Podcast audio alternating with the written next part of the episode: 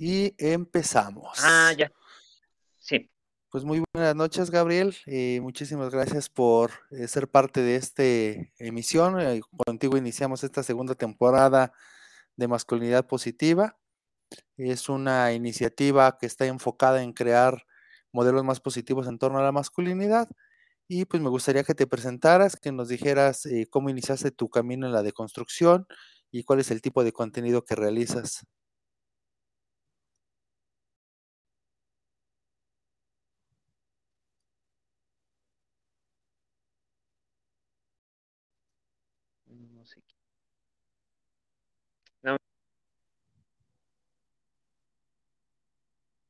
¿Te me escuchaste, Gabriel? Este, ¿tienes el micro apagado, Gabriel? Sí, pero no me lo, no lo puedo. Este ya, adelante. No.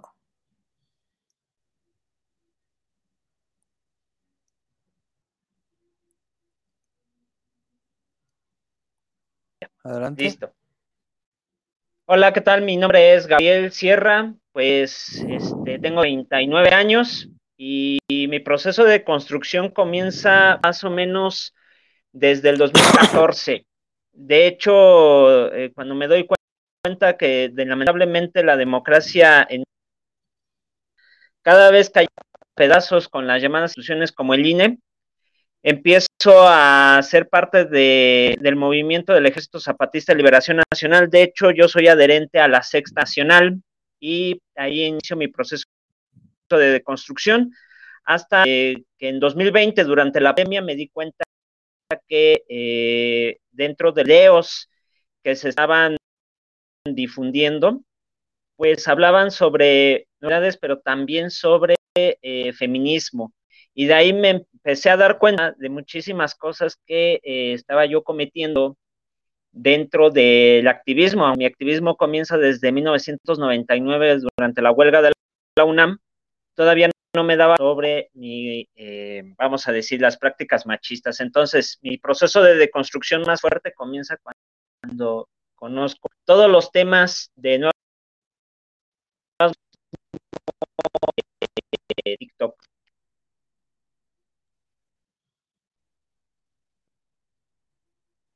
Ya me fuiste, ok. Entonces, eh, digamos, ahorita tu contenido más eh, principal lo tienes en, TikTok.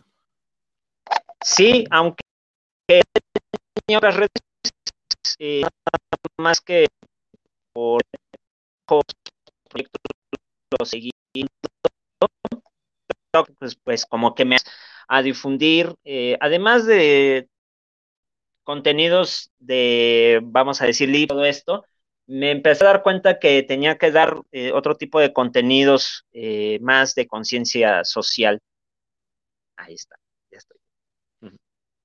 Ok, pues eh, en mi caso, pues no creo que tener un activismo tan de a pie como tú, yo digo, ser parte o ser adherente del Ejército Zapatista de, Libertad Nacional no es cualquier cosa, aunque he hecho activismo de pie del parte de, a favor de los maestros principalmente, cuando ah, llego a TikTok, igual que tú, pues eh, a, la parte chusca, a estar scrolleando, estar viendo, estar eh, haciendo dúos a cosas chistosas, pero de repente me empezaron a salir eh, pues cosas respecto a la meritocracia y de repente me empezaron a salir los alfas y los hombres de alto valor y dije, eso está mal, o sea, no, no puedo quedarme callado ante pues, estos discursos de manipulación que, que están generando estas personas, ¿no?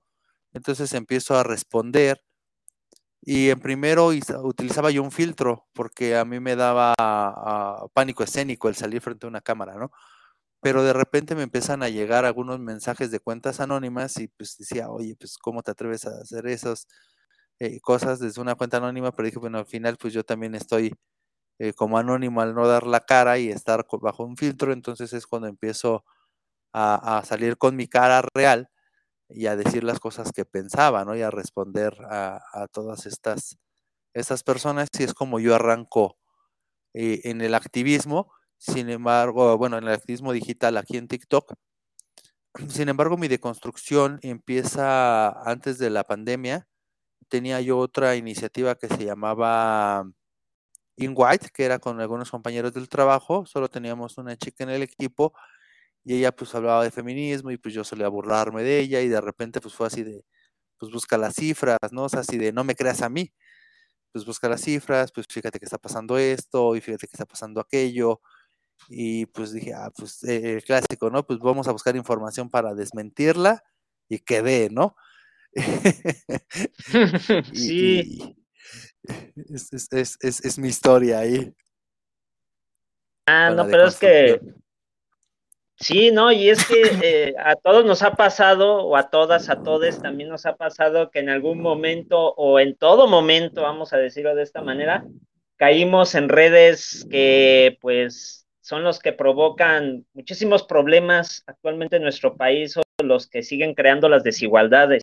A mí me pasó, yo eh, estuve un poco en el movimiento de Moreno, apoyando a López Obrador, hasta que dije, no, aquí hay algo raro, aquí hay algo que no, me está gustando, y sí, eh, lo estamos viendo durante este sexenio. Y bueno, yo sé que son temas que a veces cuesta trabajo para algunas personas, sobre todo que yo he detectado que les cuesta muchísimo trabajo mencionar eh, cuestiones del gobierno federal o de política, pero por eso hay chicas, eh, sobre todo a mí me sorprenden las feministas que sí tocan entonces yo me quedo, ay, ¿no? Que otro tipo de personas dicen pues, que están deconstruyendo, ¿no? Y hasta que me encuentro eh, en uno de tus videos que sí cuestionas eso y entonces hace falta más que se cuestione, además de todas las prácticas que siguen haciendo las personas por lo regular o estos que hacen el trabajo de gurús, pues también cuestionen quiénes también están haciendo estos discursos. Porque si no, imagínense, estamos nada más viendo una parcialidad de la realidad, pero la otra la queremos negar. Y esa, parte que mencionas es bien interesante porque, por ejemplo, yo desde de, chiquillo que me empezó a gustar la política, yo me inclinaba por la derecha, ¿no? Porque te enseñan, pues, que debes de ganarte las cosas a través del trabajo, que la ah, meritocracia, y etcétera, etcétera, ¿no? Entonces, al final del día, pues el discurso pues, es bastante práctico, ¿no? Y dices, pues sí tiene que ver con lo que enseñas en la escuela de si te esfuerzas sacas 10, si haces esto te va bien y bla, bla, bla, y seguir las reglas, ¿no? Pero de repente cuando, cuando voy creciendo y me voy dando cuenta de que, bueno, llega eh, eh, la derecha al gobierno con Fox, después Felipe Calderón, y aunque hicieron cosas, no vamos a decir, ay, hicieron todo mal, hicieron cosas positivas, hicieron ciertos cambios, pues se quedaron debiendo contra todo lo que prometen, ¿no? De repente dije, pues, siempre yo antiobradorista, pero dije, vamos a darle una oportunidad, ¿no? Porque pues ya estuvo el PRI tantos años, ya estuvo el PAN y no la armó, regresó el PRI y nada más hizo un batidillo. No pude, no pude ir a votar esa ocasión, pero yo iba a ir a votar por López Obrador, ¿no? Dije, pues vamos a, a, darle chance. Y de repente ahorita sí me encuentro con sentimientos encontrados con, ese señor porque e, en ese video que mencionas, ¿no? Que dice, ay, no, este, el patriarcado es un concepto importado. Así de no manches, ¿cómo va a ser importado? O sea, culturas milenarias eh, ha, ha, existido en México el patriarcado y el machismo desde hace mucho tiempo y no es algo que, que nació contigo y que los feministas quieran golpearte, ¿no? Entonces te empiezas a cuestionar todo a tu alrededor. Claro, es que también a mí me pasó porque creo que fue en 2006 que no fui a votar por López Obrador porque mi credencial apenas se estaba actualizando y me la entregaban hasta no me acuerdo qué fecha y que no podía yo ir a votar porque mientras estuviera en proceso, pues no. Nos tocó a varios, a varias, sobre todo aquí donde vivo, pero este, Sí, fíjate que eh, esta cuestión de los sentimientos encontrados, porque nunca nos imaginábamos desde un momento el que esto podría también cuestionarse, el cuestionar lo que después empezaría a hacer, que de hecho eh, ya había ciertas cosas que empezaba a hacer, por ejemplo, López Obrador cuando era jefe de gobierno y que nunca nos dimos cuenta, ¿no? Por ejemplo, la privatización del agua, jamás nos dimos cuenta que la estaban privatizando entonces nosotros como que andábamos por otro lado, ¿no? O sea, viendo, por ejemplo, en el caso tuyo que pues estaba eh, con el famoso enano genocida que yo le digo a Felipe Calderón, Entonces, eh, decíamos, no, pues es que esas cosas pues no van a pasar en el próximo gobierno o en este gobierno, ¿no? Y de repente está pasando o ya ocurrió. Entonces, eh, sí es una situación que nos impacta muchísimo. Y más que, por ejemplo, cuando yo estoy viendo estas, estos este, temas de masculinidad positiva, la cuestión de las masculinidades tóxicas, te pones a pensar y dices, chin, yo alguna vez hice algo con alguna chica, o lo hice alguna vez con mi hermano o con cualquier integrante de la familia, ¿no? O también algún integrante de la familia lo hizo contigo. Y tú dices, no manches, yo no sabía que, lo que estaba, eh, o lo que pare, para que, perdón, lo que parece que es normal, era lo que estaba mal. Y entonces te quedas así y dices, híjole, te, trae un montón de recuentos del pasado, no sé cómo tú lo veas en ese aspecto, no te trae así como que, ay, como que estas cosas no debía haberlas hecho y te, te retrotrae, te da una retroalimentación. Sí, y es, es feo porque digo, ahorita regresando a esta parte, ¿no? Quiero, que quise votar por él, no lo hice, y ahorita digo, bueno, el peso no está tan feo, eh, eh, ha, tenido cierto soporte, pero no sé si realmente ha sido por una buena gestión o porque los gringos están en crisis, ¿no? Entonces, eh, cuestiones ese tipo de cosas, a, diferencia, por ejemplo, de los seguidores que son como muy, no, es que López Obrador lo está haciendo excelentemente bien, dices, no, es que un gobierno, por muy local y patriótico que sea, no lo puedes analizar solamente desde lo que pasa adentro, hay que ver lo que hay afuera. Y pasa lo mismo con la deconstrucción. A ver, Exacto. es que yo estoy viendo tal cosa y, y está mal que lo haya hecho y de repente, o sea, está mal que lo haya hecho, pero también estuvo mal cuando tú lo hiciste, ¿no? Como el clásico de, ay, no, es que no todos los hombres somos iguales, pero yo, cuido a mi novia de otros hombres. Oye, espérate, ¿por qué la cuidas de otros hombres si no todos los hombres son iguales? Es que los conozco. Entonces, no cuestionas, no te cuestionas a ti, cuestionas el entorno, ¿no? Entonces, e, es, es, es todo. O sea, me cuestiono a mí, cuestiono a mi entorno. Cuestiono a mi entorno, y me cuestiono a mí, porque cuando te quedas eh, eh, en nada más una de las dos partes, se convierte en un sesgo y no hay un proceso de constructivo, pues para ningún lado, es mera, mera observación, ¿no? Y te quedas a la expectativa de, de ver qué sigue y todo está mal menos tú. Así es, ese es el, el, problema. Fíjate que ahorita comentaste es algo que, que qué bueno que lo traes al tema porque eso es lo que está pasando además de la gente que sigue apoyando a López Obrador y que no es autocrítico, lo estamos viendo con los famosos gurús estos, que tú ya conoces, que yo también conozco. No se dan cuenta que el discurso que están diciendo es seguir fomentando la desigualdad, seguir fomentando la violencia, la, eh, vamos a decir, eh, la falta de equidad que debería de haber, porque no es tanto la igualdad, es, no hay equidad, entonces, estos que dicen, no, es que me preocupa que Juanito o que Perenganito haya sufrido por una relación, pero a ver, no te preocupas tampoco por el otro o la otra o el otro. E, es decir, eh, se preocupa nada más eh, de lo que sienten, pero lo externan de una manera tan inadecuada como dice, es culpa de la otra persona sin darnos cuenta en dónde hicimos mal, dónde está el problema, dónde está eh, la situación de cómo se generó todo esto.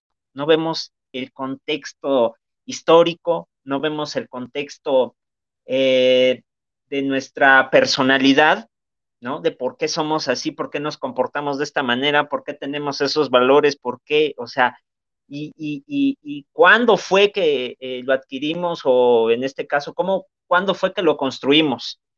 Y todas estas preguntas. Aquí hay algo bien interesante que estás mencionando a, estos personajes que todos conocemos.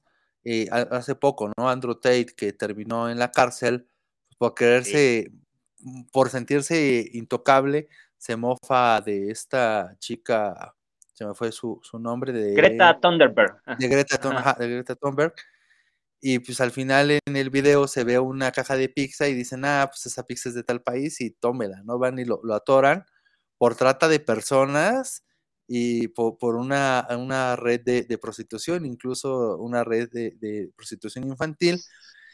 Y, traía ese discurso del hombre alfa y la fregada, ¿no? Entonces, ahorita que tenemos a, a Temash, tenemos a Armando Saucedo, a Mr. G y a todos estos personajes que traen el mismo discurso, dices, ¿qué tanto encierra, no? O sea, te, voy a confesar algo, igual ya esta Angie Zaragoza lo comentó, estamos en unos chats de eh, que se llaman el ejército de los compas, que son obviamente del ejército de los compas del Temash, obviamente pues estamos de infiltrados, ¿no? Y, y, y, es ridículo porque se preguntan absolutamente todo, ¿no? De, ay, ¿cómo le invito a salir si le acabo de conocer? Y si me gustó, le puedo dar un beso, le puedo dar un regalo, y si esto, y si lo otro, dices, ¿hasta dónde llega este nivel de... Yo, yo solamente he visto ese nivel de, de fanatismo dentro de las iglesias, ¿no? Y mira, yo te, lo digo como, como alguien que ejerce la fe, pero aún así eh, es, es, algo, lo ven como un dios y no pueden dar un paso ellos sin, sin, este, sin que Temash diga si se puede o no se puede. Entonces, y, y lo más preocupante es que son jóvenes de preparatoria, secundaria, preparatoria, universidad. Entonces, se está generando una generación, primero yo creía que una generación de, de agresores, pero no, o sea, al final están eh, generando una generación de personas que no son capaces de actuar por sí mismos, lo que dices ahorita, de cuestionarse. O sea, si no les dan la pauta, no pueden hacer nada. Exacto. No, y sabes que ahorita que estabas diciendo de la generación de agresores, ¿has visto últimamente los videos de cómo se están agrediendo las personas en la calle? Ahora está saliendo una encuesta por ahí lo difundieron, no me acuerdo qué eh, canal o qué mm, página de noticias lo estaba diciendo, dice que las peleas callejeras se están dando más en la Ciudad de México. Y esto también es grave, ¿eh? lo que está pasando a nuestro alrededor. Por ejemplo, el día de hoy, eh, lamentablemente, una chica que sigue desaparecida desde el 27 de enero, como lo que pasó también en Indios Verdes. Oh, Ahora sucedió ahí por Tlalpan, ahí por el Caminero. Eh, tuvieron que bloquear la, avenida Insurgentes, donde está cerca de la estación del Metrobús, de la terminal del Caminero. Y, pues estuvieron horas porque es que no nos llegan, la, la, fiscalía no, no quiere investigar dónde está nuestra hija. Estamos hablando de una menor de edad.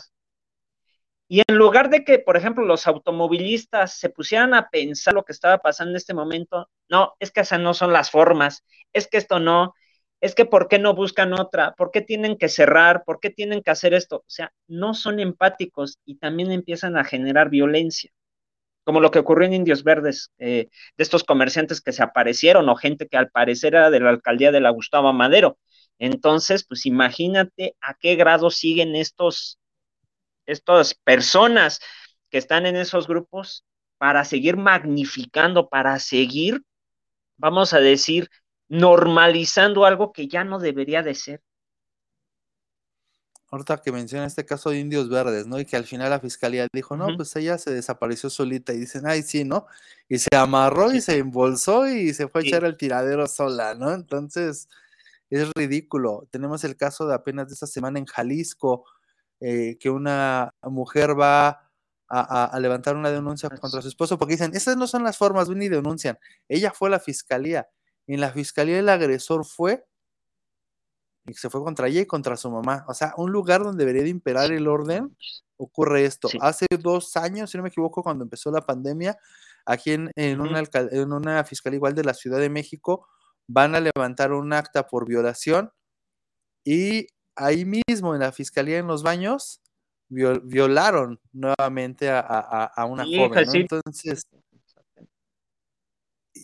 dicen, no, es que el, patriarcado no existe. Y dicen, entonces, ¿esto por qué es, no? Dicen, ah, es que es algo inherente a la sociedad. Pues sí, a la sociedad patriarcal. Sí, exacto. ¿Cuándo has visto que eso pase? O sea, eh, ahorita quieren instrumentalizar en Argentina el caso de este niño Lucio eh, muy lamentable, ¿no? Que, estas feministas las hayan, hayan eh, cometido esa atrocidad, pero no implica que, ese caso aislado de dos feministas ya sea la regla. Y cuando tú les pones muchos otros ejemplos y las hablas estadísticamente de que los patricidios ocurren más por el lado de los hombres, que la violencia familiar ocurre más por el lado de los hombres, el abandono paternal y un largo etcétera, y esas estadísticas te salen como, ay, es que no se trata de una competencia. Pues no es una competencia, pero los números están ahí y son importantes, o no sé tú cómo veas esta parte.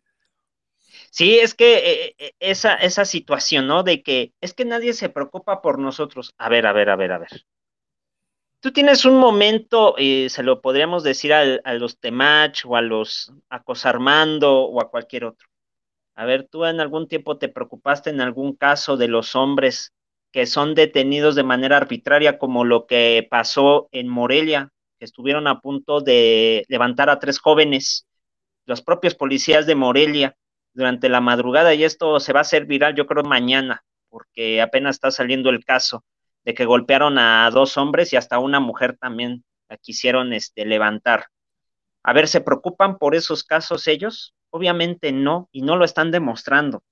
Solamente salen a decir lo que eh, probablemente, y no quiero ser mal pensado, pueden hasta, hasta estar implicados en situaciones como este Andrew Tate, ¿no? Que si hubiera vivido en el tiempo de Chechescu, en Rumania no lo detienen, ¿eh? Pero ya no están en esos tiempos de Chechescu, porque Chechescu era un encubridor y era además un dictador, ¿no? Pues no le hubiera pasado eso porque le hubiera protegido el, el güey este de Chechescu. Pero a ver, estos, estas personas no se dan cuenta que lo que uno está pidiendo, lo que está exigiendo, lo que se debe de, eh, vamos, de discutir y también buscar el diálogo, es por las situaciones que siguen pasando en México y que no podemos seguir permitiendo siendo permisivos. Si ellos son permisivos, pues siguen hasta siendo cómplices. Entonces hay que decirles que no pueden seguir eh, vamos, abriendo más brechas de las que ya existen y que este mismo sistema, además patriarcal, es capitalista y hasta es neoliberal, si luego también lo ponemos de esa forma. Entonces, la verdad es que no se cuestionan en esos aspectos. Tampoco están del lado de, la, de las víctimas, sobre todo las mujeres, todos los casos que existen y que sobre todo, fíjate nomás, también me hiciste recordar algo, como el caso de las mujeres de Ciudad Juárez. ¿Qué pasó en ese, en ese entonces? Y que sigue pasando, ¿eh? Y que otra cosa es que no lo quiera mostrar las fiscalías y el gobierno de allá de Chihuahua. Pero lo monstruoso que estaba pasando, cómo estaban usando ese, esas situaciones, esas, no, no voy a decir situaciones, esos problemas que en lugar de darle solución, las querían ocultar por debajo. Y gracias a que mujeres valientes salieron a decir lo que estaba pasando durante el tiempo de Fox y de Felipe Calderón, que hasta una señor, una activista que estaba buscando a su hija fue asesinada en pleno centro de Chihuahua. ¿Te acuerdas de Marisela Escobedo que salió eh, en Netflix? Exactamente. Así es. Y eso no se ponen a pensar. ¿Cuántos casos hay así? O, o sea, avindan eh, cifras al aire. Yo me acuerdo cuando estaban haciendo eh, su dichoso día del Incel, que Armando decía, es que siete de cada diez hogares este, no tienen un padre, ¿no?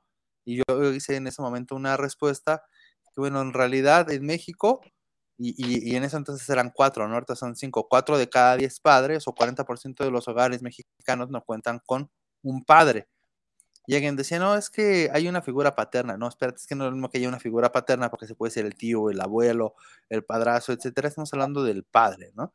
Entonces, 40% de los hogares mexicanos no cuentan con un padre. Bueno, ahorita ya digo, ya 50%, esta eh, rayo ya, ya me actualizó el dato. Y en el caso de ah, niños, cuando hay niños con discapacidad, esta estadística sube hasta el 70%. Y dicen, no, es que no hay herramientas. Pues es que justamente entonces no se trata del, ay, es que las mujeres no nos dejan verlos y que no sé qué, y es nuestro derecho. Oye, sí es nuestro derecho, pero pues también es derecho del niño y debe de ser eh, un derecho primario el que se les mantenga, ¿no? Pero, ay, pues es que la mamá, pues es que yo no tengo trabajo. Bueno, porque ella sí está obligada, porque lo tiene, y tú no, ¿no? A, ti te, dan chance de que no tienes chamba y pues no des la pensión, ¿no? Y cuando en realidad pues sus 200, 300 pesos que no alcanzamos que para una bolsa de pañales, ¿no? Y, y, y, las, y, y, ah, es que la culpa es de ellas porque eligen mal. Oye, compa, pues no es que elijan mal, pues ellas se supone, no es que tú llegues, ay, ¿sabes qué? Este, te voy a embarazar y hacer un hijo, me voy a desaparecer. Pues llegas con toda esta manipulación, con todo este love bombing de, ay, conmigo vas a estar bien, no te voy a dejar y bla, bla, bla, y nada más ven el, la bronca y, y, y, pela, ¿no? Entonces, dan malas estadísticas, dan malas razones y, y, hablan de nada más de los casos cercanos y no de lo que está ahí ya, o sea, lo, lo real, ¿no? Lo, lo, global. Sí. Así es, ¿no? Eh, eh, o, o, o, como se me olvidó también mencionar una palabra, este, o lo tergiversan o lo, este, lo modifican a su antojo como ciertos personajes, por ahí el Mr. G, ay, no me acuerdo qué otro fulano, Fenomenal Alex, porque ay, ah, como me dan ganas de contestarle a él, pero digo, no, mejor no, porque pues sería un pleito, pleito de nunca acabar y es muy desgastante a veces, ¿no? Entonces, mejor ya en alguna ocasión cuando pueda, pues ya les, les, contestaré. Pero ahorita el asunto que en la que ellos no se dan cuenta es en lo que hay en su alrededor. No sé en qué tipo de, lugares vivan, no quiero imaginarme cosas, pero por ejemplo, el caso de Armando Saucedo, pues vive en una de las ciudades más pudientes de Nuevo León, y estamos hablando de San Pedro de los Garza, a donde sí, según dicen ellos, no pasa nada. Por ahí ya pasó una vez que los Zetas les fueron a pintarrajear y les fueron a echar escándalo, ¿no? Es mi coincidente que ocurrió ahí en San Pedro de los Garza, y eso fue creo que hace dos años. Pero de ahí en, fuera no se dan cuenta que hay muchísimas realidades que están pasando y que sobre todo, sobre todo, de, demasiada desigualdad, ¿no? Ellos nada más están en su burbuja, no quieren salirse de la burbuja, por eso no se quieren cuestionar. Dicen, ah, es que eso es, ah, es, que eso es culpa de eh, la otra o del otro. Eso es culpa de tal persona, pero no dicen, yo que estoy ando por cambiar, por mejorar tanto como mi persona como también alrededor, ¿qué estoy proponiendo? Solamente es seguir lanzando los discursos que vienen además de los, vienen de los grupos empresariales como Salinas Pliego, Carlos Slim, Balleres, Larrea, entre otros, que son los mismos discursos que ponen en la tele, que ponen en algunos medios de información y que los siguen promoviendo, promoviendo, promoviendo y promoviendo, pero no proponen nada. Entonces, lo que hay que hacer es tener foros de discusión, tener, eh, ¿cómo se le dice? Este tipo de, programas que ayuden a, que piensen, que reflexionen, a que cuestionen. Si no están de acuerdo, a ver, dinos por qué no estás de acuerdo. Si estás de acuerdo, a ver qué piensas de lo que estamos diciendo, a ver qué eh, otra situación que no mencionamos nos puedes comentar o nos puedes aportar. Nunca lo hace. No, y además de, de, estos, ¿no? Que se basan en la meritocracia, también están los que se basan en los biologismos. Es que la naturaleza del hombre, es que la naturaleza de la mujer. Hay un video que dice incluso, ay, eh, cuando nació mi nieta, se vistió de rosa, y cuando nació mi nieto, se vistió de azul. O sea, cuando los colores en realidad han cambiado, ¿no? A partir de la Segunda Guerra Mundial con los baby boomers, a través de una revista que empieza a popularizar esos colores es cuando nace el rosa para la mujer, el azul para el hombre, cuando previamente era al revés y previo a la Primera Guerra Mundial eran colores neutros como el ah, blanco, como el amarillo. Entonces, ha cambiado, tan solo en este siglo ya cambió tres veces, ¿no? Bueno, en el siglo pasado cambió tres veces los colores masculinos y femeninos y, me vienes a hablar de biologismos eh, con referencia al color o te hablan con, ah, es que la mujer tiene el instinto materno. Pues no, o sea, no es un instinto materno porque no es algo con lo que nazcan. Que haya una cuestión biológica y que cuando nazca el niño haya eh, ciertas hormonas que se segreguen, no es hablar de un instinto, es una parte biológica que ocurre en un momento en particular. Y que es como el instinto de supervivencia, ¿no? Cuando tienes miedo, la adrenalina y te hace correr no es que inherentemente seas valiente y puedas correr más rápido que, un perro, ¿no? Es que en ese momento hubo, algo que, te hizo hacerlo. No, no, no, es, no es instintivo, es eh, eh, algo momentáneo al final del, día. Y, entonces esos son los que peor me caen porque igual que es que el macho alfa, dices, oye, eh, Mitch, que fue el que acuñó el término hace más de 20 años, dijo, esto está mal, no existe. Cuando yo hice el primer estudio, lo hicimos con lobos en cautiverio y se mostró esta conducta agresiva. Cuando nos vamos a lugares donde estos lobos eh, están en una vida silvestre, nos damos cuenta que son animales cooperativos, que no suelen estar peleando con otras manadas, incluso llegan a ser por ahí ciertos eh, eh, tratados por, de algún modo, ¿no? Entonces, lo que buscan es la supervivencia y no, y no la guerra que es lo que sí pasa en cautiverio porque hay menor cantidad de recursos, porque hay un sistema más controlado y etcétera, etcétera. Entonces, cuando tú les empiezas a decir eso, no, es que eh, eh, ahí él lo dijo, pues sí lo dijo y después se les dijo, ¿y por qué tú no eres capaz? Volvemos a lo que decíamos al, al inicio, ¿no? Porque no eres capaz de cuestionarte y de cuestionar tus propias ideas y profundizar, te quedas con este, esa idea me gustó y me quedo con ella y no hay más allá adelante. Sí, porque eso para, eh, para su conveniencia, para poder manipular, para poder seguir controlando y además para poder seguir estando en las esferas o en la cúpula del poder. Que eso no te lo van a mencionar, te lo van a llegar a mencionar probablemente en algún momento donde sean más descarados y cínicos, ¿no? Como como algunos eh, empresarios y políticos que andan justificando todo lo que está pasando, como esa entrevista que le hicieron a Salinas Pliego, que bueno, ¿no? Donde, pues, en lugar de decir, pues yo también soy parte del problema que está pasando y porque eh, eh, sigo generando desigualdad o porque busco que, vamos a decir, ser más equitativo, yo buscaría que lo expropiaran. Pero no, dice que es culpa de, de las personas que les gusta irse por lo fácil, que les gusta andar de malvivientes, además, ¿no? Ya casi, casi diciéndonos malvivientes, en lugar de cuestionarse, por ejemplo, lo que hizo en 2020 durante la pandemia. Eso es lo que llega a pasar. Ahora, es bien interesante, porque además de explicar lo que mencionaste de los lobos y también de otros animales, para decirlo de esta manera.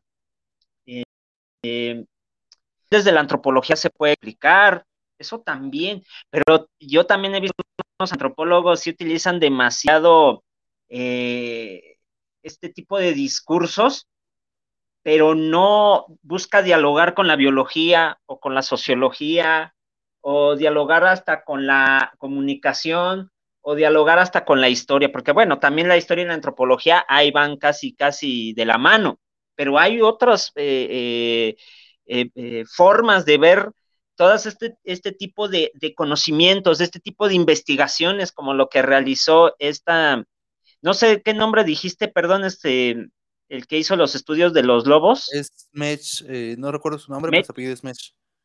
Es Mech, por, por decir, que él se dio cuenta, ah, caray, este, no, no era lo que se esperaba o no era lo que estábamos esperando.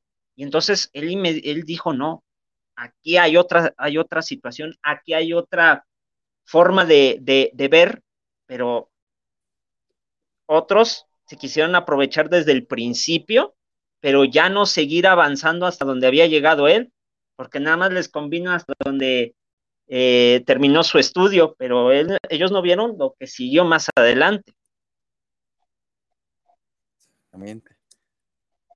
Y, y, con eso se quieren basar a, sostener, lo dijiste ahorita, ¿no? El, poder. De, pues, como los hombres somos más fuertes, pues nosotros debemos sostener el poder. Y hay algo muy curioso que dice eh, Temach en la entrevista que le hace Gusgri, de es que a nosotros los hombres no nos interesa una mujer exitosa e incluso pues hasta que se deprimen y la fregada, ¿no? dices, no manches, o sea, dicen que no son los del problema y no son capaces o no somos capaces de adquirir herramientas emocionales para poder estar con alguien al mismo nivel de nosotros. Entonces, bajo su discurso, entonces siempre se van a buscar una mujer que esté por debajo de ellos, ¿no? Que no tenga el mismo nivel de éxitos, llámese económicos, llámese académicos o llámese de la índole que sea, no son o no somos capaces de batallar con eso porque nos da la depresión y por eso nos matamos. Entonces, en vez de decir, Sí, oye, pues esto está mal y me estoy deprimiendo y voy a ir a terapia, es, ay, no, pues tú te más chiquita, ¿no? Así es. Fíjate que eso de la terapia, eh, cuando uno llegamos a mencionar, sé que hay eh, gente que conoce sobre esto y hay veces que utilizan también de manera despectiva la terapia, pero me parece muy importante dar el paso de buscar ayuda, ayuda con, con personas que realmente eh, sepan de ayudarte en estas cuestiones cuando te sientes deprimido. Por ejemplo, yo en los tiempos de frío, no sé, a lo mejor eh, por lo regular sí hay personas, ¿no? Pero en el caso mío, eh, en las temporadas de frío, te llegas a... ¿no? Ahorita que, por ejemplo, bajó la temperatura porque vamos a estar a un grado en este fin de semana, pues sí te sientes así con ganas de solamente dormir o de buscar afecto eh, o, o qué sé yo, o hasta de comida. Pero hay gente que dice, ay, es que eso no, porque vayan a decir algo de mí, me vayan a decir que estoy enfermo y me vayan a decir que estoy apestoso o cosas así, ¿no? O me va, soy flojo. Pero no se dan cuenta que todas estas, vamos a decir, vivencias, todo esto que uno empieza a sentir y que lo reprimimos, también nos puede provocar daño si lo seguimos acumulando. Que también tenemos sentimientos, eso también, de verdad. Luego hay veces que los sentimientos nada más para la conveniencia y eso sí existe, pero si tú lo haces porque quieres mejorar tanto tu persona como también para seguir eh, teniendo interacción con otras personas, pues es, pero si lo haces para manipular o lo haces para querer sobornar o, o cometer alguna cosa para mantener poder sobre ella o él o ella, entonces ahí estás incurriendo otra, eh, eh, en otro problema. Por eso es importante eso de la terapia. Tienen que eh, eh, tener esta, esta aceptación y además seguirse cuestionando todos los días, porque cuestionarse no es decir, ay, estoy mal, estoy mal, estoy mal, sino también decir, ay, en qué estoy bien, eh, qué estoy haciendo de manera adecuada, qué es lo que no debo de hacer, qué es lo que puedo llegar a equivocar, qué cosas puedo, pueden ser positivas, entre otros, ¿no? Y esa parte que mencionas es interesante porque es como en el trabajo, ¿no? No solamente en la vida personal. Pues se te está diciendo tu jefe, oye, tu reporte está mal. Oye, pues igual puedo decir, en vez de enojarme, ah, es que mi jefe no se lo pasa fregándome, no hace, no hace nada y no, no me pasa diciendo, oye, mira, yo lo hice de esta manera porque así lo entendí. Dices que estoy mal, dime entonces cuál es el camino correcto, ¿no? Y, y, sería como ese ir a terapia, ¿no? De pues si ya me están diciendo que estoy mal y ya entregué tres veces el mismo reporte y me siguen diciendo que está mal, pues ya recurro de, pues ¿por qué, no? Y, y a veces ni siquiera es esperarte hasta la tercera, desde la primera, estoy mal, yo así lo entendí. Entonces, dime qué es lo que realmente necesitas para poder hacerlo. Y como hombres nos pasa eso, ¿no? De, pues fui a una primera cita y pues la chava ya no quiso volver a salir conmigo. Salí con claro. otra chica y no quiso salir. Y la tercera y no quiso salir. Ah, viejas guangas apretadas, que no sé qué me decir. Ah, sí, pues que estoy haciendo mal y decirles, oye, este, pues es que yo sí me la pasé bien, pues dime pues, en qué la regué, etcétera. No, pues van, vas con, sí. con tu temachito de confianza. Oye, pues es que le invité y dices, no, carnal, es que las limpiaste mucho, es que esto, es que aquello. En vez de ir con ellas, con quienes estás cometiendo el error y preguntarles, ¿en sí. qué la regué? Tal vez tú ya no quieras volver a salir conmigo y lo entiendo, pero dime en qué la regué para no volver a hacerlo con alguien más. Voy con alguien para que me diga cómo meter la pata más. claro, es, es como es ir lo que... Adelante, adelante. Sí. No, dime, dime, con, a ir con quién, es, perdón. Es, es, como regresar a la parte del trabajo y ahí acaban de correr a alguien y voy a ir a preguntarle así a alguien cómo le hacía, ¿no? Pues por algo lo corrieron. Claro, ¿no? O, o, darse, o golpearse solito en el pie, o seguirse golpeando en la misma parte. Eh, la verdad es que eso de no eh, poder, no voy a decir confrontar, de no poder buscar ese acuerdo, ese diálogo, eh, hace que en lugar de reducirse la complejidad, aumente, pero aumente más la incertidumbre. Que sí está bien la incertidumbre, pero ya en casos cuando no sabes este, si expresar a esa persona o no, pues ahí te quedas, no, es que tienes que hacerlo, obviamente de una manera adecuada, no diciendo, ah, pues te voy a llevar serenata y te voy a cantar esa del carrito, ay, esas como esas canciones, ¿no? Que ponían los cardenales de Nuevo León y el que tú me digas, ¿no? Eh, cualquier, no sé por qué me acordé ahorita de ese del carrito, ¿no? Pero bueno, y que empiezan los despechos, ah, pero eso sí, si una mujer, como en el caso de Shakira, y ahorita que bueno, ya lo trajiste al tema lo de Shakira, saca eh, una canción, ¿no? Que sí sabemos que casi en la parte final uh, ahí caen algunas imprecisiones, pero lo que va el principio de la canción habla de una situación que ella está haciendo y que no se puede quedar callada. ¿Por qué la mujer se tiene que quedar callada? ¿Por qué el hombre se tiene que quedar callado y hacerse el fuerte? ¿Por qué la mujer se tiene que quedar callada y hacerse sumisa o qué sé yo? ¿No? Pero en el caso de nosotros también pasa. Y, y, no lo externamos de manera adecuada, lo hacemos todo golpeando la pared, por eso hacen esa analogía de, ah, pues ven y golpea la pared, ¿no? O sea, y cosas así, ¿no? Ahorita que, que, sacaste el tema de, Shakira y, los cardenales, ¿no? Por ejemplo, la canción de Por Mujeres como tú. Entonces, o sea, porque ese es un clásico y no puede faltar en las fiestas, pero ahorita Shakira o sea, se le echa tanto, ¿no? Le dicen, ah, es que piensa en sus, que piense en sus hijos. Así de no manches, ¿cómo le estás diciendo? Pienses en un país donde el 50% de los hogares, repito, no está un padre y ahora sí muy preocupados por los hijos, ¿no? Que ni son suyos de entrada. Exactamente. Siguiente, en una entrevista que le, que le hacen a Piqué con su hijo, el niño dice que él ya conocía a, a la Clara y que sabía que se quedaba a dormir con su papá. Entonces, ¿por qué es Shakira la que tiene que preocuparse por los hijos cuando Piqué nunca lo hizo, ¿no? Y además, el hijo es quien le dice a Shakira, oye mamá, deberías de hacer una colaboración con Bizarrap. Entonces, e, es, esta parte, y, lo decimos al principio, del cuestionamiento y de querer ver nada más una pequeña parte de toda la historia, ¿no?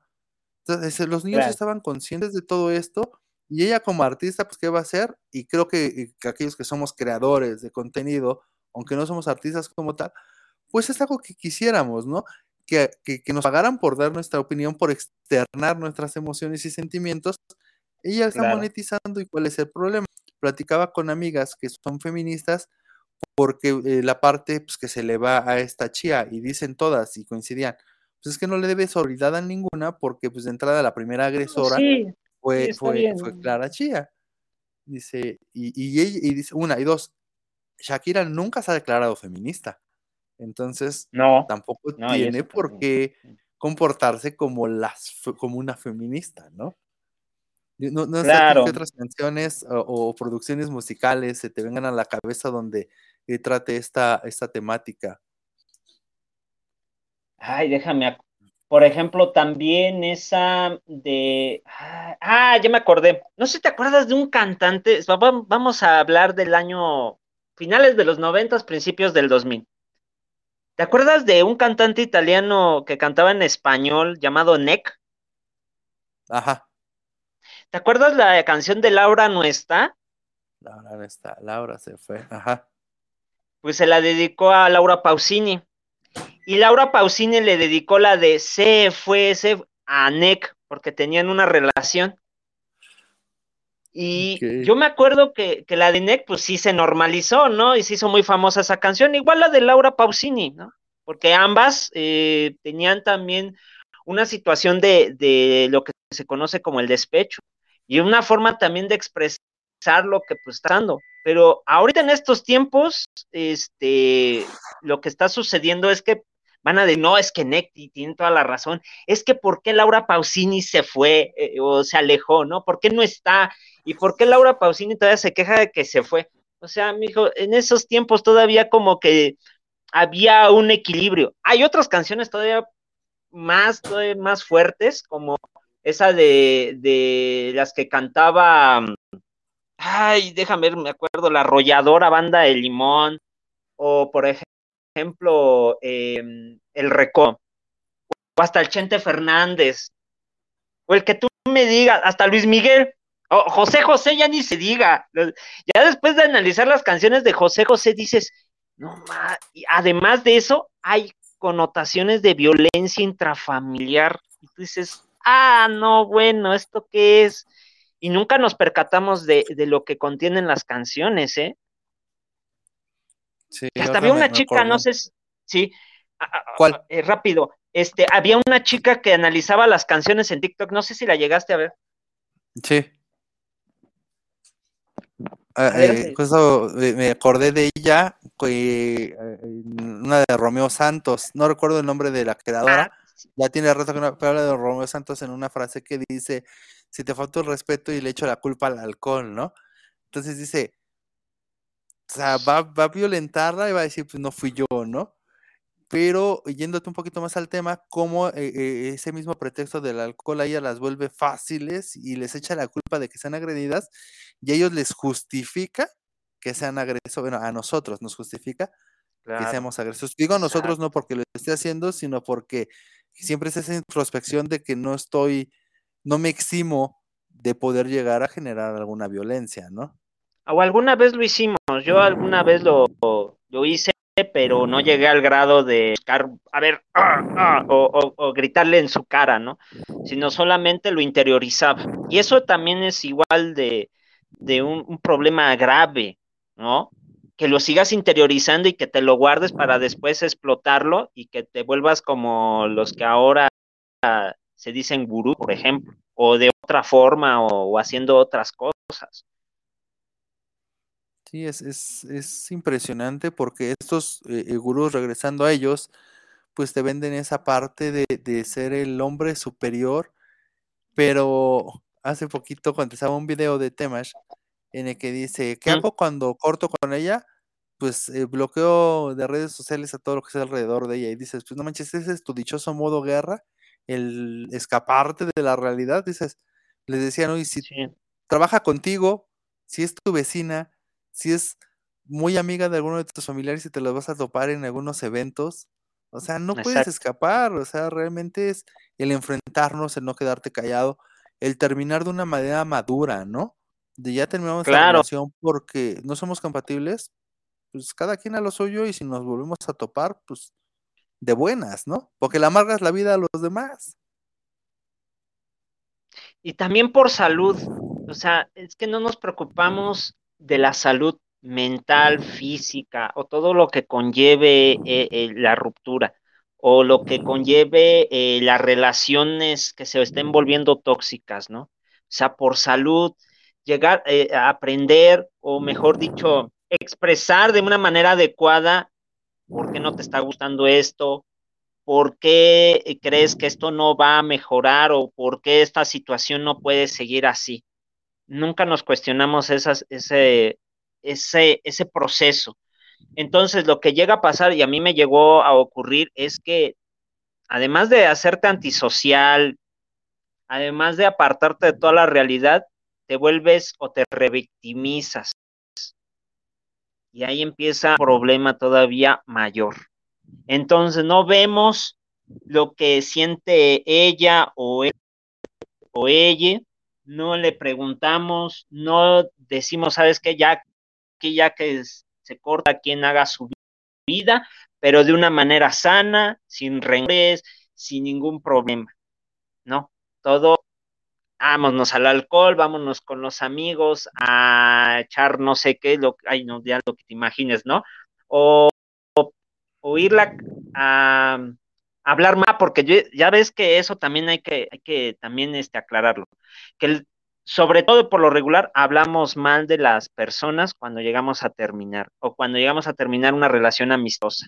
No, es que esa persona y estamos incitando, incitando, incitando, incitando solamente porque el problema fue personal o fue por alguna situación que ya no estaba pasando de forma adecuada, que ya no era sano y lo hacemos como grande, ¿no? Para quedarnos como víctimas, eh, o, para quedarnos eh, en una situación de este, yo no tuve nada que ver, fue culpa de esa persona, pero no nos damos cuenta en dónde estuvimos mal o en dónde fue que falló la relación, sea amistosa, de amor o hasta de trabajo, que qué que toca lo del trabajo, porque eso también es bien importante. Y, se hace insostenible porque es eh, en tu trabajo, ¿no? Ya no te paga, lo que te pagan ya no es suficiente para que subsistas.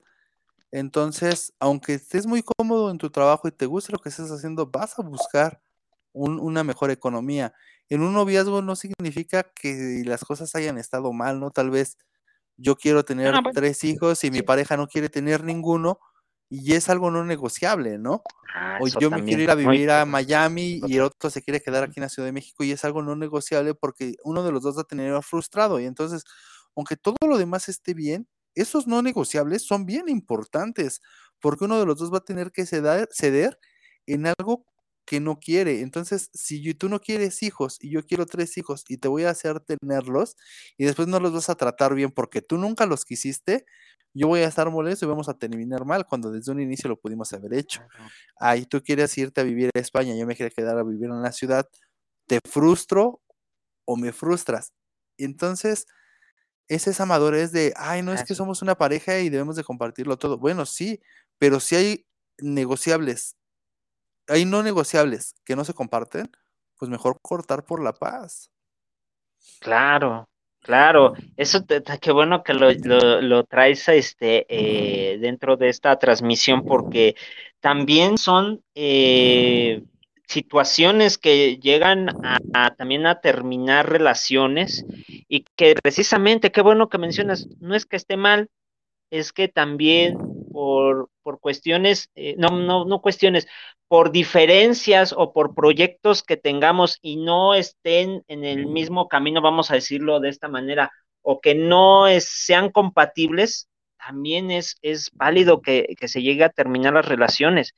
Pero no, no llegar al grado de, de decir, ay, pues es que ella no quiere que yo sea feliz o él quiere que yo sea feliz o cosas así, sino es, eh, si, si estamos de acuerdo que podemos llevar los proyectos que tengamos, órale, pero si no, pues bueno, en algún momento tiene que terminar esto o buscar otra forma de eh, que haya estos encuentros o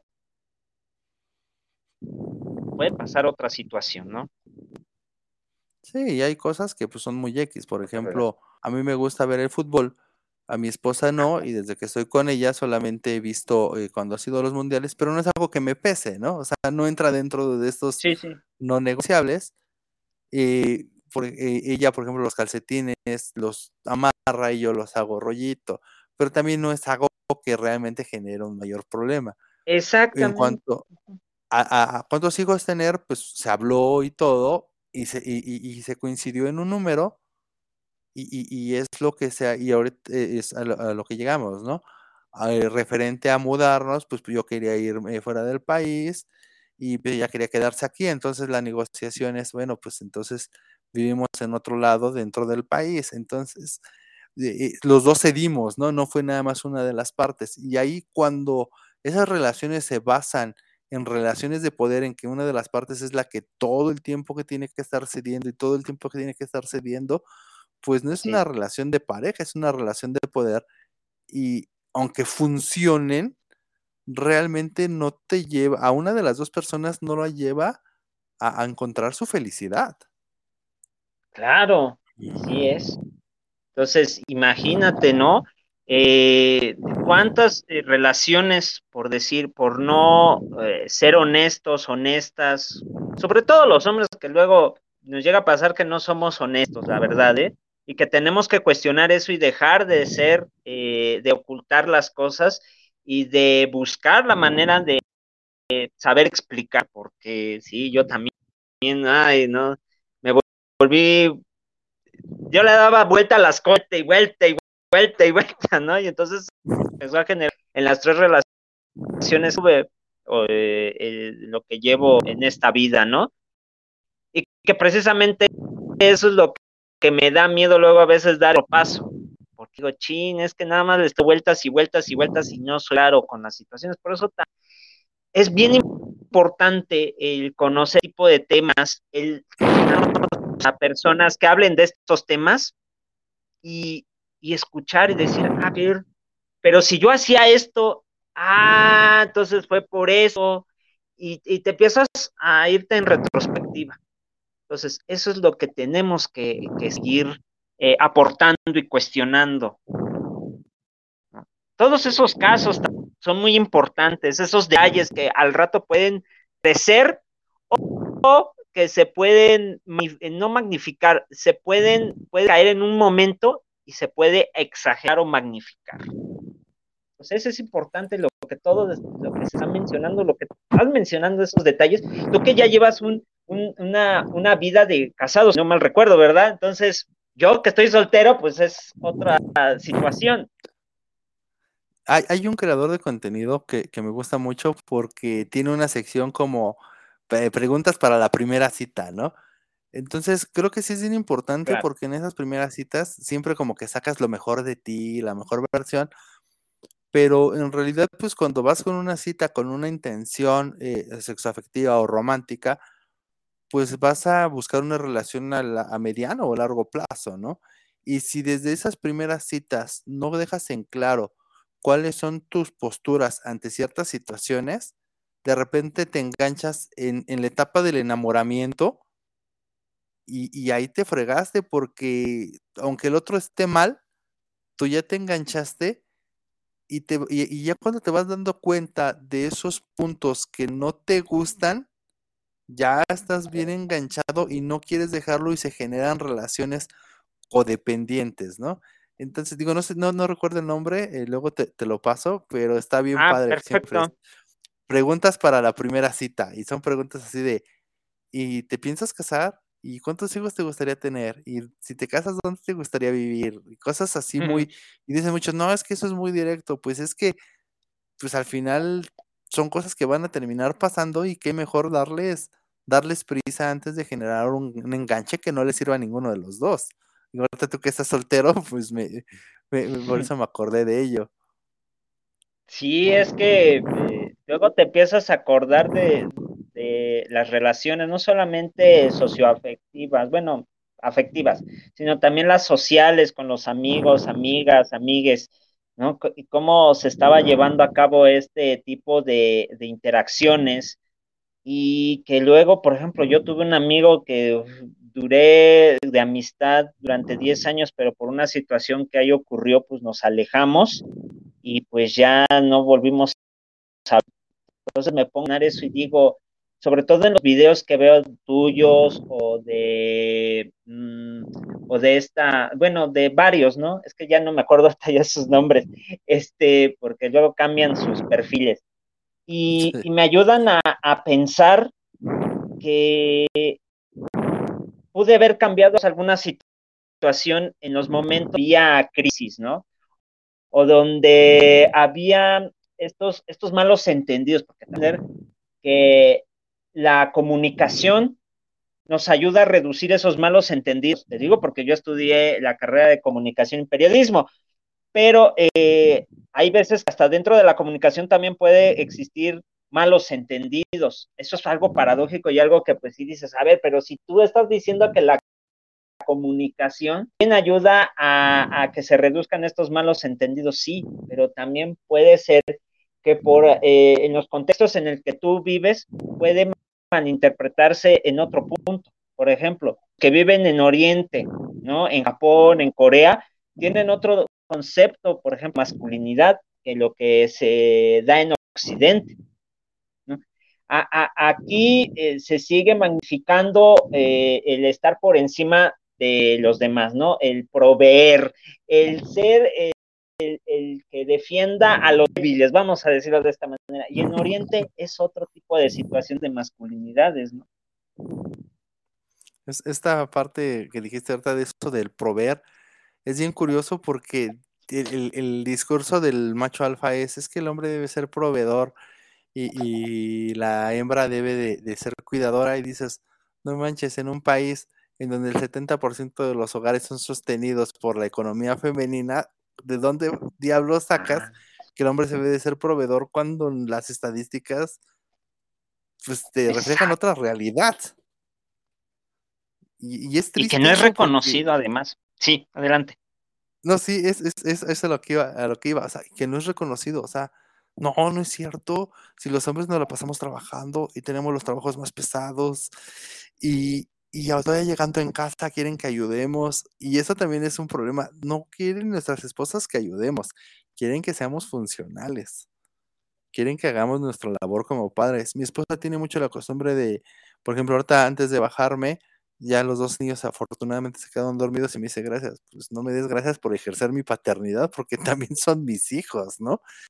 Y, también es responsabilidad. muchos hombres se enojan que les digan, es que, ¿qué quieres? ¿Que te aplauda o qué? A esta Nayeli de Paz se le fueron encima porque pues, hizo el, tren del violín burlándose de aquellos hombres de, es que los hombres también tenemos carga mental.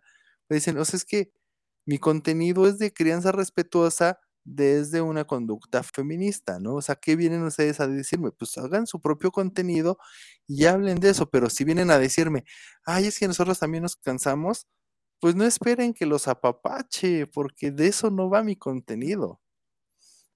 Claro. Digo, eh, los pueden apapachar en el sentido de que reconozcan que en algún momento están eh, reconociendo su problema de, de, visión, ¿no? De que han estado de una forma despectiva, de que se sienten superiores, y que ya lo reconozcan, pues sí, hay que seguir alentando a esas personas a que hagan creación de contenido en donde expliquen los motivos que lo llevaron a hacer esto y el por qué se dieron cuenta que están mal, o en qué momento se equivocaron, o en qué momento están haciendo bien las cosas, también eh, eh, lo tienen que llevar a cabo, ¿no?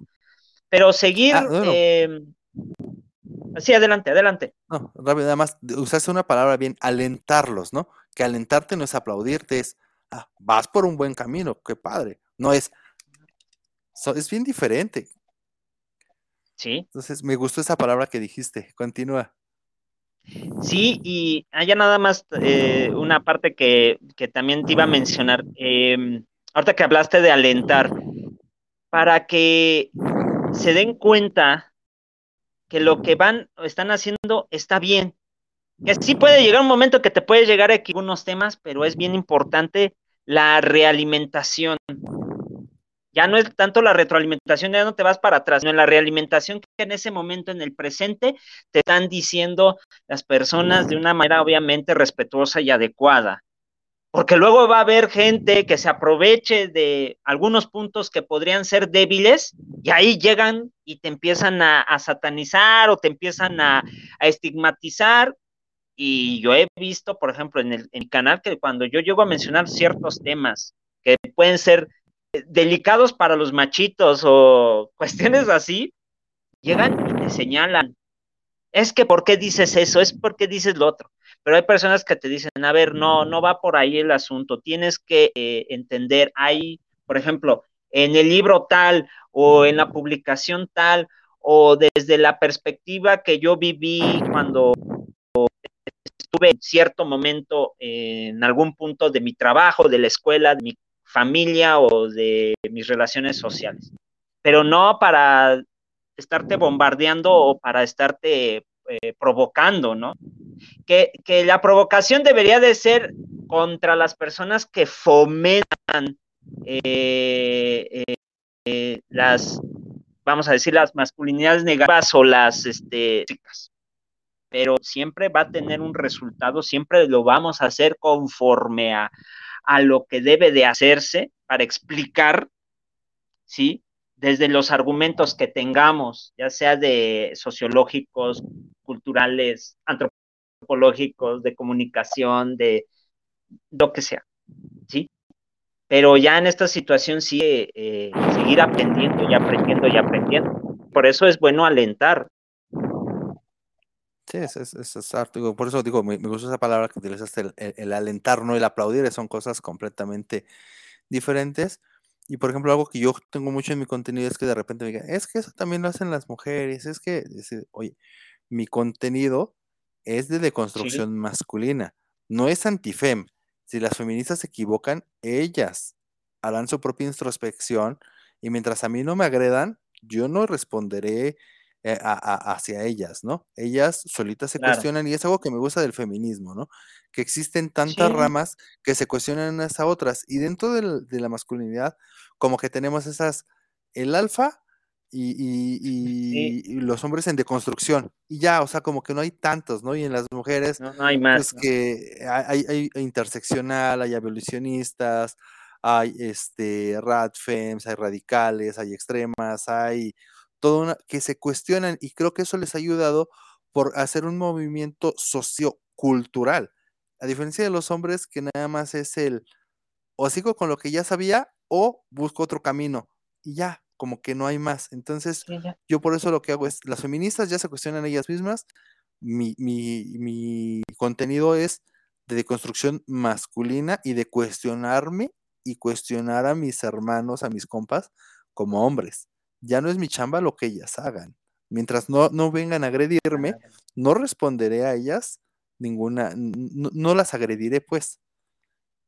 Y, hay algunos eh, contenidos o creadores de contenido de deconstrucción o de paternidades que sí caen en este error, que son antifeministas. Es, tengo mi deconstrucción y la platico, pero también genero contenido antifeminista. Entonces es así como...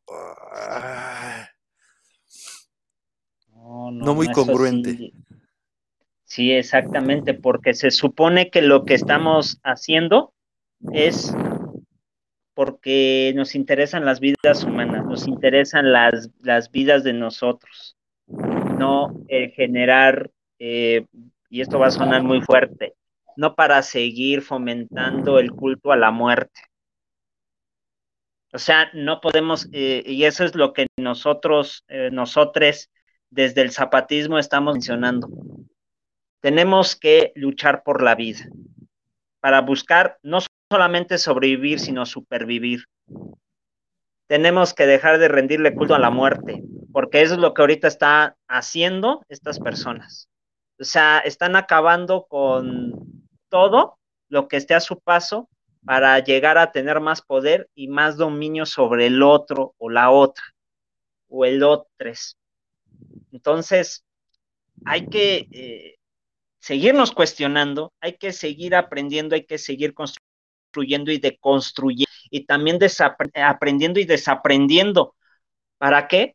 Para que haya otras vertientes dentro de las masculinidades, siempre y cuando vayan en el, en el, no en el mismo camino, pero sí vayan en la dirección adecuada o en las direcciones adecuadas, que es el respetar los derechos humanos, el respetar la vida y defenderla además, no para andar echando toxicidad, contaminando y, qué sé yo.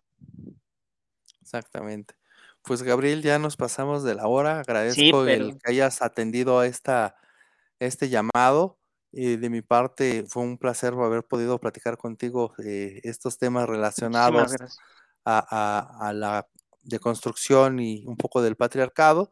No sé si tú quieras agregar algo pues agradecerte por este espacio, ojalá haya más espacio, ahorita que ya tienes invitados, invitades, invitadas, eh, y que pues siga esto, eh, cualquier cosa, pues aquí andamos, de hecho, eh, subiendo contenido también de reflexión, también tengo que hablar de ciertos temas que pues, desde hace mucho quería hablar sobre el zapatismo y todo lo que puede aportar dentro de las masculinidades, nada nada más que necesito eh, seguir eh, aprendiendo y seguir este, leyendo los comunicados que tienen todos los, todo lo que han hecho los compas, que los compas, ¿eh? no los compas otros, los, los compas que estamos dando y defendiendo la vida, ¿no? Y muchas gracias, de verdad, tío Cermeño, te mando un fuerte abrazo y que sigas haciendo este tipo de contenidos, que por cierto, ¿llevas dos años o apenas llevas un año? Dos años no, muchísimas felicidades, muchísimas felicidades, de verdad. Sigue así. Y muchas gracias por la invitación. Saludos a todas y a todos y a todos. Bye.